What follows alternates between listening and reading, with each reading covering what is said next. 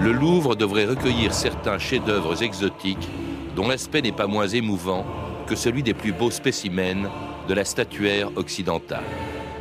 Guillaume Apollinaire, 3 octobre 1909.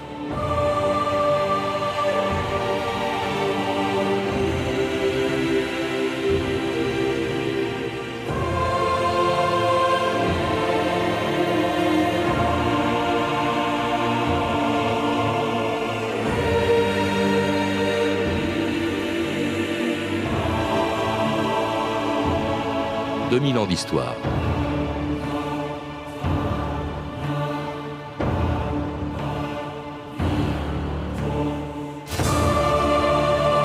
Quand ils ont découvert des terres inconnues en Amérique, en Asie, en Océanie et en Afrique, les Européens en sont revenus avec des objets fabriqués, disait-il, par des primitifs qu'on croyait incapables de produire des œuvres d'art.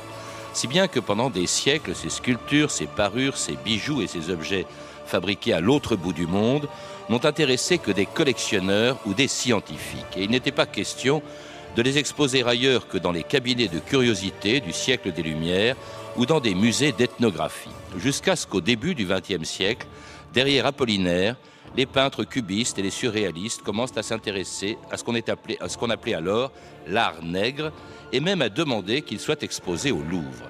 Mais il a fallu attendre encore 90 ans pour que ce rêve devienne une réalité et que ce qu'on appelle désormais les arts premiers se retrouve au même endroit que des plus grandes œuvres de la statuaire et de la peinture occidentale. France Inter, Christian Fondelat, il y a 10 ans, jour pour jour, le 13 avril 2000.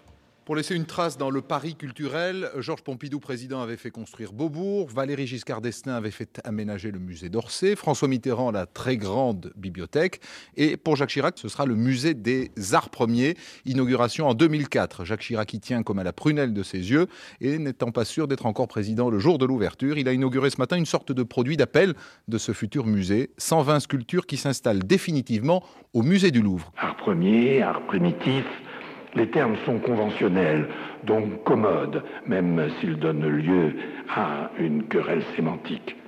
Ils ont cependant, à mes yeux, le double défaut de définir des sociétés en fonction non de leurs caractéristiques propres, mais de leur contribution ponctuelle à l'histoire esthétique de l'Occident, et surtout, ce qui est plus grave encore, de prétendre désigner des peuples sans histoire. Or, il n'y a pas de plus grande injustice que de refuser à un peuple le droit à l'histoire. Et c'était Jacques Chirac, il y a dix ans, jour pour jour, à l'endroit même où nous nous trouvons aujourd'hui, en public et en direct au pavillon des sessions du musée du Louvre, qui accueillait ce jour-là les arts premiers. Stéphane Martin, bonjour. Bonjour. Alors vous êtes, vous, aujourd'hui président du musée du Quai Branly, qui n'était encore qu'un projet, on vient de l'entendre, mais vous étiez à au Louvre ce jour-là et on y voyait pour la première fois une salle consacrée aux arts premiers dans un grand musée national, tout près de la Joconde ou de la Vénus de Milo. C'était, il faut peut-être le rappeler, une véritable révolution. C'était une révolution, c'était un grand moment de fierté euh, de voir en fait beaucoup de ces œuvres revenir au Louvre. Parce que vous racontiez tout à l'heure l'aventure des musées, mais euh, cette séparation entre ce qui était censé être de l'art et ce qui n'était censé ne pas en être, elle est intervenue relativement tard. Elle est intervenue à la fin du 19e siècle. Et beaucoup des sculptures que Jacques Kerchat, Jacques Chirac ont fait revenir dans ce pavillon des sessions avaient autrefois été, euh, était au Louvre. Et ce que le, président Chirac avait voulu, c'était pas tout à fait, comme le disait Christophe Ondelat, une sorte de, de, showcase ou de première euh, maquette euh, du, du Quai Branly. C'est un outil qui fonctionne sur le visiteur du Louvre. Et ça, je crois que ça a marché dès le premier moment, c'est-à-dire cette, euh, cette, remise en quelque sorte en perspective de, de la culture de l'humanité, cette remise à égalité euh, des, créateurs. On a, on a, senti le soir de l'inauguration que ça allait fonctionner. Dix ans après, ça fonctionne encore. Est-ce que ce n'était pas non plus, on l'a entendu dire euh, à l'instant par Christophe Ondelat, un peu une espèce de caprice de président qui voulait laisser quelque chose derrière lui, comme François Mitterrand avait laissé la très grande bibliothèque ou Georges Pompidou le centre Pompidou? Au contraire. D'ailleurs, le président Chirac disait souvent si j'avais été euh, collectionneur de timbres, j'aurais pas fait un musée du timbre. mon geste, il l'a dit à plusieurs reprises, est un geste politique c'est un geste euh, qu'on pourrait presque qualifier de tiers-mondiste. c'est presque un geste de politique étrangère avant d'être un geste de politique culturelle. Donc c'est vraiment en tant que président de la République qu'il a voulu que la France se dote, à la différence de toutes les nations qui ont en général des musées pour ne parler que d'eux-mêmes, d'un musée pour parler de l'autre. Alors, en tout cas, c'était donc un musée pour les arts premiers. En tout cas, cette salle était destinée, où nous sommes, était destinée aux arts premiers, qu'on a mis du temps à appeler ainsi, parce que pendant des siècles, tout ce qui venait d'ailleurs n'était pas considéré comme des œuvres d'art, comme ces statues rapportées du Mexique au XVIe siècle par les conquistadors de Cortés. Éminence, je crois que vous n'avez jamais fait le voyage aux Nouvelles-Indes. Non. Pour que, cependant, vous puissiez vous faire une idée de leur art, j'ai fait venir de là-bas une de leurs idoles en pierre sculptée. Enlevez la bâche. Il s'agit d'un dieu qu'ils appellent le serpent à plumes. Quetzalcoatl. Et il l'adore Oui. Voici les monstres devant lesquels ils se prosternent, devant lesquels les prêtres ouvraient la poitrine des hommes vivants d'un coup de couteau en pierre et y plongeaient la main pour arracher leur cœur saignant. C'est en effet très laid. C'est affreux. C'est réellement repoussant. Et c'était un extrait d'un film de Jean-Daniel Verreg, La controverse de Valladolid, l'époque où effectivement les Espagnols découvrent ce qu'on n'appelle pas des œuvres d'art, encore au contraire, on vient de l'entendre. Marie Mosé, bonjour. Vous êtes anthropologue et auteur avec Marie Depli d'un euh, livre sur les arts premiers publié chez Gallimard, un livre dans lequel vous rappelez justement les réactions, les premières réactions des Occidentaux quand ils découvrent ce qu'ils refusaient à l'évidence d'appeler des arts. Et il y a un mélange manifestement au XVIe siècle, un mélange à la fois de fascination, de curiosité et de répulsion. Oui, en fait, c'est assez euh, difficile à, définir puisque, euh, d'une certaine manière, il y avait soit euh, de l'indifférence, un intérêt pour les pour les matériaux, pour les techniques de, des objets que, les, explorateurs découvraient, et puis aussi il y avait une espèce de fascination, mais comment dire, un rejet euh, de, ces, objets. Et euh, ces objets pouvaient être décrits euh, comme des objets du diable, des objets démoniaques, des objets grossiers. Mais par-delà cette description, ce qu'il faut bien comprendre, ce qui était condamné, en fait, c'était tout ce que euh, ces euh, objets représentaient euh, de leur caractère religieux, qui était caractère religieux, caractère païen. Et, donc c'était plutôt cet aspect-là que les, que les missionnaires, que les explorateurs ont condamné. Oui, parce qu'ils ils en ont détruit beaucoup, justement, parce qu'on a cessé ça au sacrifice humain que mhm. pratiquaient les Aztèques, en ce qui concerne justement l'expédition de Cortés au Mexique. Il faut rappeler aussi qu'ils étaient quand même venus pour chercher de l'or ou pour chercher des épices dans d'autres endroits. Puis ils en ont trouvé beaucoup moins que ces objets qu'ils détruisaient pour retirer d'ailleurs toutes les matières précieuses qui pouvaient s'y retrouver. Ils fondaient par exemple également des, œuvres d'art. Mais il y avait en même temps, vous le, vous le dites bien dans, ce livre, il y avait une fascination pour le, comment dirais-je l'habileté des artisans qui les fabriquaient. Oui, il y avait, il y avait cette fascination. Notamment, il y avait une fascination euh, pour le travail des plumassiers, des, des gens qui travaillaient, euh, des artisans qui travaillaient la plume. Euh, si bien que euh, l'Église euh, a utilisé donc ce génie artisanal des, artisans locaux pour faire, pour créer, par exemple, des tableaux religieux en plumes et donc pour, pour, pour, pour, et pour aussi fabriquer toute une série d'objets qui étaient ensuite envoyés en Europe envoyés en Europe où on les retrouve non pas encore dans des musées, pas question de mettre dans des musées des œuvres euh, fabriquées par des peuples barbares, entre guillemets, ou, primitifs, on les trouve dans ce qu'on appelait les cabinets de curiosité. Oui, ce sont des cabinets de curiosité se sont développés euh, à la Renaissance et euh, donc en fait étaient, étaient, rassemblés dans les cabinets de curiosité des produits de la nature et puis aussi des productions humaines. Et ce qui s'est passé, c'est que donc avec la découverte du Nouveau Monde sont arrivés des, spécimens de la flore, de la faune, euh, des minéraux qu'on ne connaissait pas en, Europe, et puis également euh, des objets euh, exotiques qui, qui sont rentrés dans, dans, ces cabinets.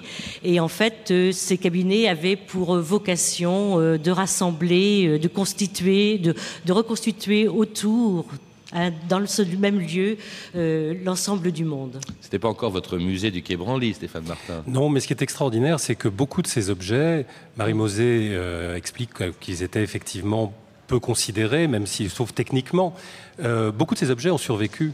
Et même dans certains cas, des objets apparemment très modestes. Par exemple, on a installé au cœur du Quai Branly, ce qui est peut-être le numéro un de la collection. C'est une massue qui vient de la, la région actuelle de Rio de Janeiro qui est le résidu, si j'ose dire, d'une tentative de colonisation. Vous savez, Villegagnon, à l'époque des, à l'époque euh, des guerres de religion, des protestants qui essayent de s'installer et puis qui ça se passe très très mal, ils se font massacrer, manger, et on ramène euh, au roi Henri II ce, ce, morceau de bois qui servait à mettre à mort les condamnés, et cet objet miraculeusement a été conservé dans les collections royales. Il est aujourd'hui au Quai Branly. Donc il y a, il y a beaucoup de beaucoup de, de, de, de restes et de traces de ces différentes époques du goût qu'on a d'ailleurs euh, réuni au Quai Branly dans, notre première exposition inaugurale qu'avait réalisée Yves Le Fur. Alors à l'époque, ils intéressaient surtout les collectionneurs et bientôt, à partir du XVIIIe siècle, ce seront les savants qui s'y intéressent et qui accompagnent les grandes expéditions dans le Pacifique, comme celle que découvrait, euh, qui, était, euh, qui découvrait l'île de Pâques, justement dans l'île de Pâques, des statues sans équivalent dans le monde et que les Pasquans appelaient les Moai. Nous allons bâtir des Moai de plus en plus grands afin d'attirer les faveurs des dieux. La Riki veut qu'il soit terminé pour la course de l'homme-oiseau au printemps.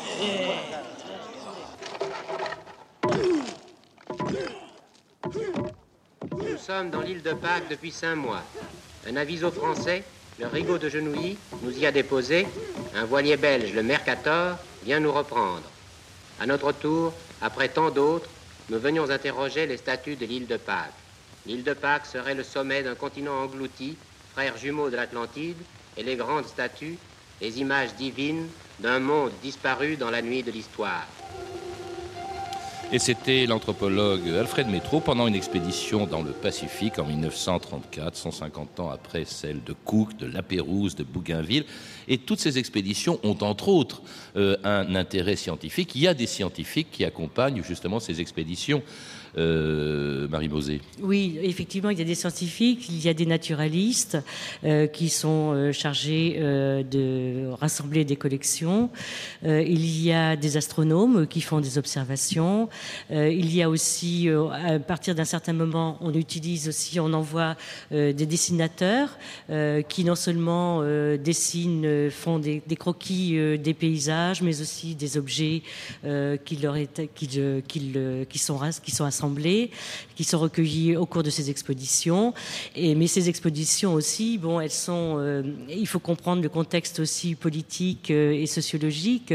Il y a quand même une compétition entre euh, les divers pays d'Europe, que ce soit la France, oui. la, la Grande-Bretagne, qui et puis qui veulent prendre possession aussi. Il y a, il y a aussi derrière l'idée, c'est pas seulement des, des, des, des, expéditions scientifiques, mais bien sûr il y a la volonté de coloniser euh, de, nouveaux, de nouveaux la territoires. Science est un prétexte. La science est un prétexte, mais bon, en fait, effectivement, il y a beaucoup d'observations euh, qui ont été faites euh, au cours de ces expéditions. Et des musées que l'on construit autour de tout ce que ramènent justement ces expéditions. Vous les citez, je crois qu'un des tout premiers, c'est une galerie, hein, simplement, oui. du British euh, Museum en 1780. Oui, qui accueille les objets euh, qui ont été recueillis par les expéditions Cook.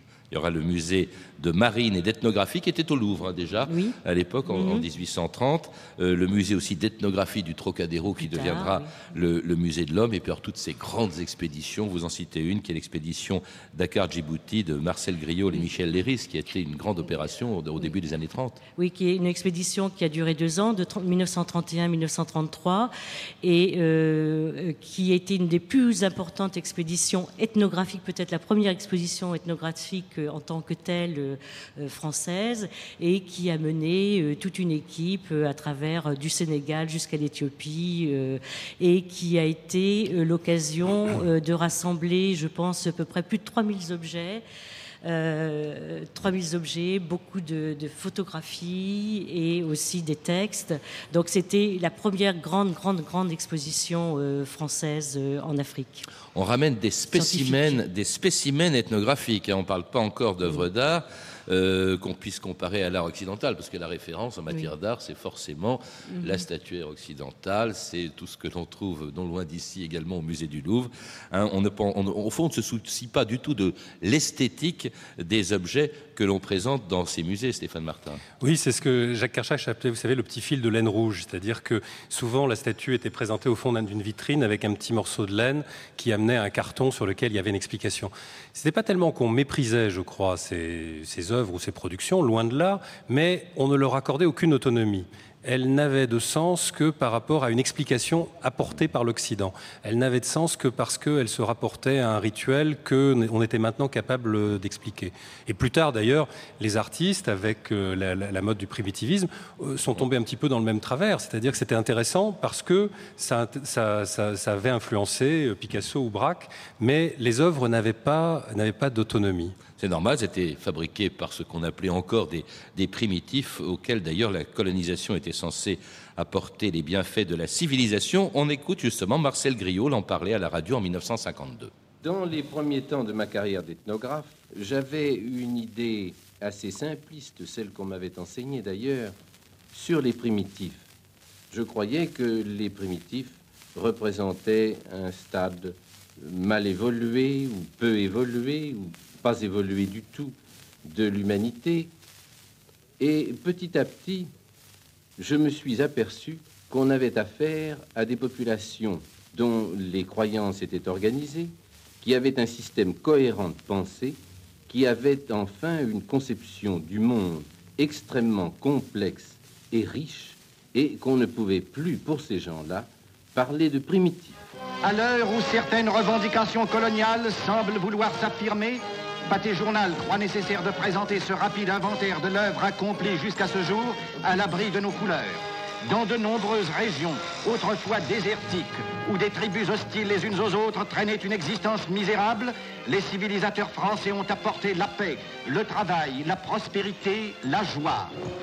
La France admet comme légitime et heureuse la diversité des civilisations qu'elle respecte.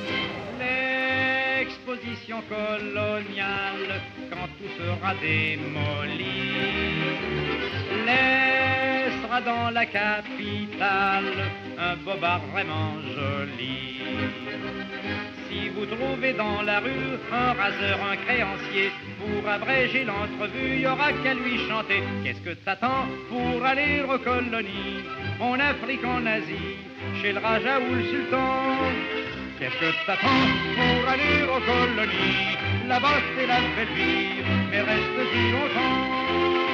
Et c'était une chanson du temps de l'exposition coloniale de 1931 qui en dit long euh, sur l'idée qu'on se faisait de ce qu'on appelait les indigènes, des peuples colonisés, mais en revanche, rien du tout sur leur art. Ce qu'on exposait à l'exposition coloniale à Paris en 31, euh, Marie Moset, c'était pas au fond l'art des, euh, des, qu'on pouvait trouver aux colonies, c'était colonisation. C'était la colonisation. Donc effectivement, les, indigènes étaient euh, présentés euh, dans ce qu'on pensait leur environnement naturel, mais qui était, euh, disons, un, décor qui était transplanté donc sur sur le périmètre donc de l'exposition. Et c'est presque comme des Volkerschauen, c'était où les, où les gens faisaient des démonstrations, les indigènes faisaient des démonstrations de leur technique, de leur art, euh, mais c'était des mises en scène. Hein, donc ça participait effectivement de cet esprit euh, qui s'est développé à la fin du 19e siècle euh, dans tout le monde occidental, euh, dans toutes les expositions universelles, où les, les indigènes étaient c'était la vitrine euh, de l'impérialisme occidental. Stéphane Martin? Oui, on va en 2012 d'ailleurs.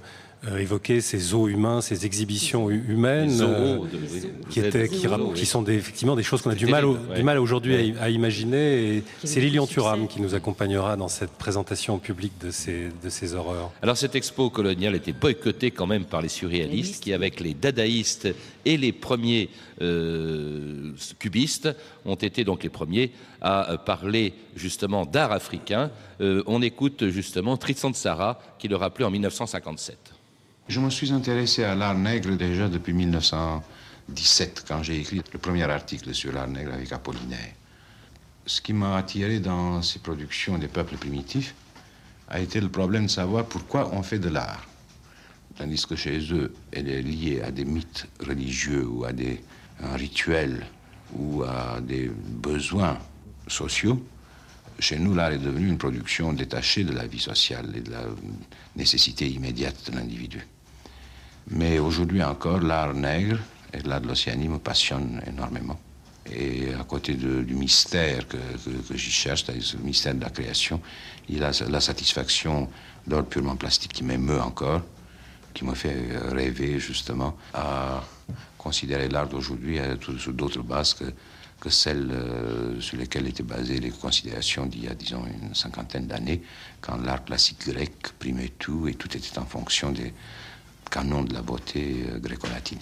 Et c'était Tristan de Sarah en 1957. C'est vrai qu'ils sont les premiers, les dadaïstes en l'occurrence, mais aussi Apollinaire, mais aussi les cubistes, à parler d'art en ce qui concerne justement tous ces objets découverts depuis des siècles déjà euh, et qui a été ramené en Europe, Marie Mosé. Oui, donc il y a cette, euh, euh, disons, cette découverte, enfin cette, ce mode de relation au ce qu'on appelle le primitivisme aux arts non occidentaux. L'art nègre ne, ne désigne... Comme ça qu'on l'appelait, l'art nègre. L'art nègre, mais ça ne désigne pas seulement l'art d'Afrique, l'art d'Océanie.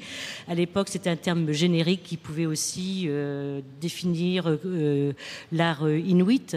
Euh, et donc, il y a eu, euh, mais principalement au début du XXe siècle, c'est l'art africain et l'art océanien euh, qui a frappé les esprits, qui a frappé les, artistes. Et en fait, ils ont trouvé en, ces arts, je pense, c'est pas une imitation, ils n'ont pas cherché à imiter les formes, mais ça a été un moyen pour eux, en observant ces objets, de libérer leur imaginaire créatif et, de d'entreprendre toute une recherche euh, d'une exploration euh, des nouvelles formes plastiques. Et, très important. Et d'envisager, au fond, qu'ils arrivent dans des musées d'art et non plus seulement dans des musées d'ethnographie. C'était Apollinaire euh, qui disait le 3 octobre 1909 Le Louvre devrait recueillir certains chefs-d'œuvre exotiques dont l'aspect n'est pas moins émouvant que celui des plus beaux spécimens de la statuaire occidentale. Alors c'était un rêve qui a mis beaucoup de temps à se réaliser lorsqu'en 2000, ici même où nous nous trouvons, on l'a entendu au pavillon des sessions, eh bien on a vu arriver ce qu'on appelle désormais les arts premiers, et six ans avant que, euh, justement, six ans plus tard, les arts premiers aient en quelque sorte leur propre musée, inauguré au Quai Branly par Jacques Chirac, France Inter, Bruno Duvic, le 20 juin 2006. France Inter. C'était ce matin à Paris, inauguration du musée du Quai Branly. Journée importante dans le quinquennat de Jacques Chirac. Son musée des arts premiers est enfin ouvert. Pour ce grand moment, le président de la République avait soigné le discours sur le thème C'est le musée du dialogue des civilisations. Tel est aussi l'enjeu de ce musée promouvoir contre l'affrontement des identités et les logiques de l'enfermement et du ghetto l'exigence du décloisonnement, de l'ouverture et de la compréhension mutuelle.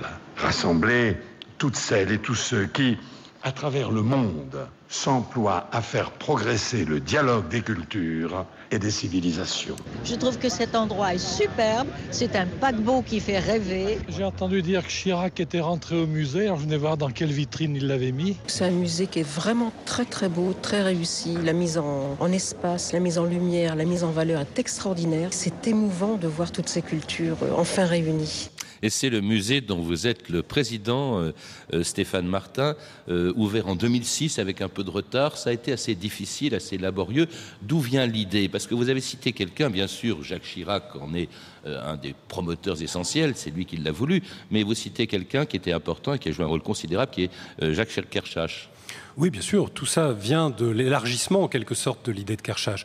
Le pavillon des sessions, effectivement, était un élément du projet. Le second était d'avoir un musée d'un type différent. Vous avez montré euh, tout à l'heure que ces, musées issus de la colonisation vivait du fantasme de, représenter en quelque sorte, d'avoir une sorte de, collection de cultures qui, ferait comme une, maquette euh, éventuellement exhaustive de toutes les cultures du monde. Et ce n'était pas du tout ce que voulait Kershach et ce que Chirac avait bien compris qu'il fallait faire dans une ville comme Paris, mais un lieu où ces cultures soient représentées sur un pied d'égalité avec les nôtres, soient questionnées dans leur passé, mais aussi dans leur, euh, modernité.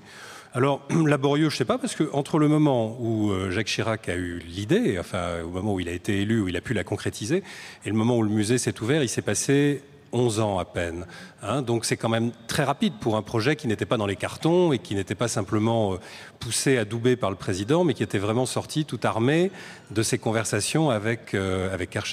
Il y a eu des résistances quand même, non Des oppositions? Bien sûr. Il y a ne serait-ce d'ailleurs que les riverains, parce que ce musée se trouve en face de la Seine et le fait de construire entre eux et entre la Seine et les riverains ce musée a posé des problèmes. Vous savez, presque tous les, grands projets présidentiels ont eu des résistants. Je crois que ceux, qui ont subi le, plus de résistance, c'est le Centre Pompidou et le Quai Branly, sans doute parce que c'était les projets les plus en avance sur leur époque, aussi les plus politiques, ceux qui étaient vraiment imaginés dans une vision nouvelle du monde, euh, et donc, effectivement, il y, a, il, y a eu des, il y a eu des résistances, il y a des gens qui n'étaient pas d'accord, et tout ça a enrichi d'ailleurs le projet, parce que ces résistants, on a essayé, dans la mesure du possible, de, de les écouter pour la, part euh, intéressante qu'ils avaient à dire. Mais c'est encore l'Occident, au fond, qui expose des, des œuvres d'art dont les peuples qui les ont conçues sont mis à l'écart, semble-t-il. Quelle est leur participation, justement, de ce que dans les expositions?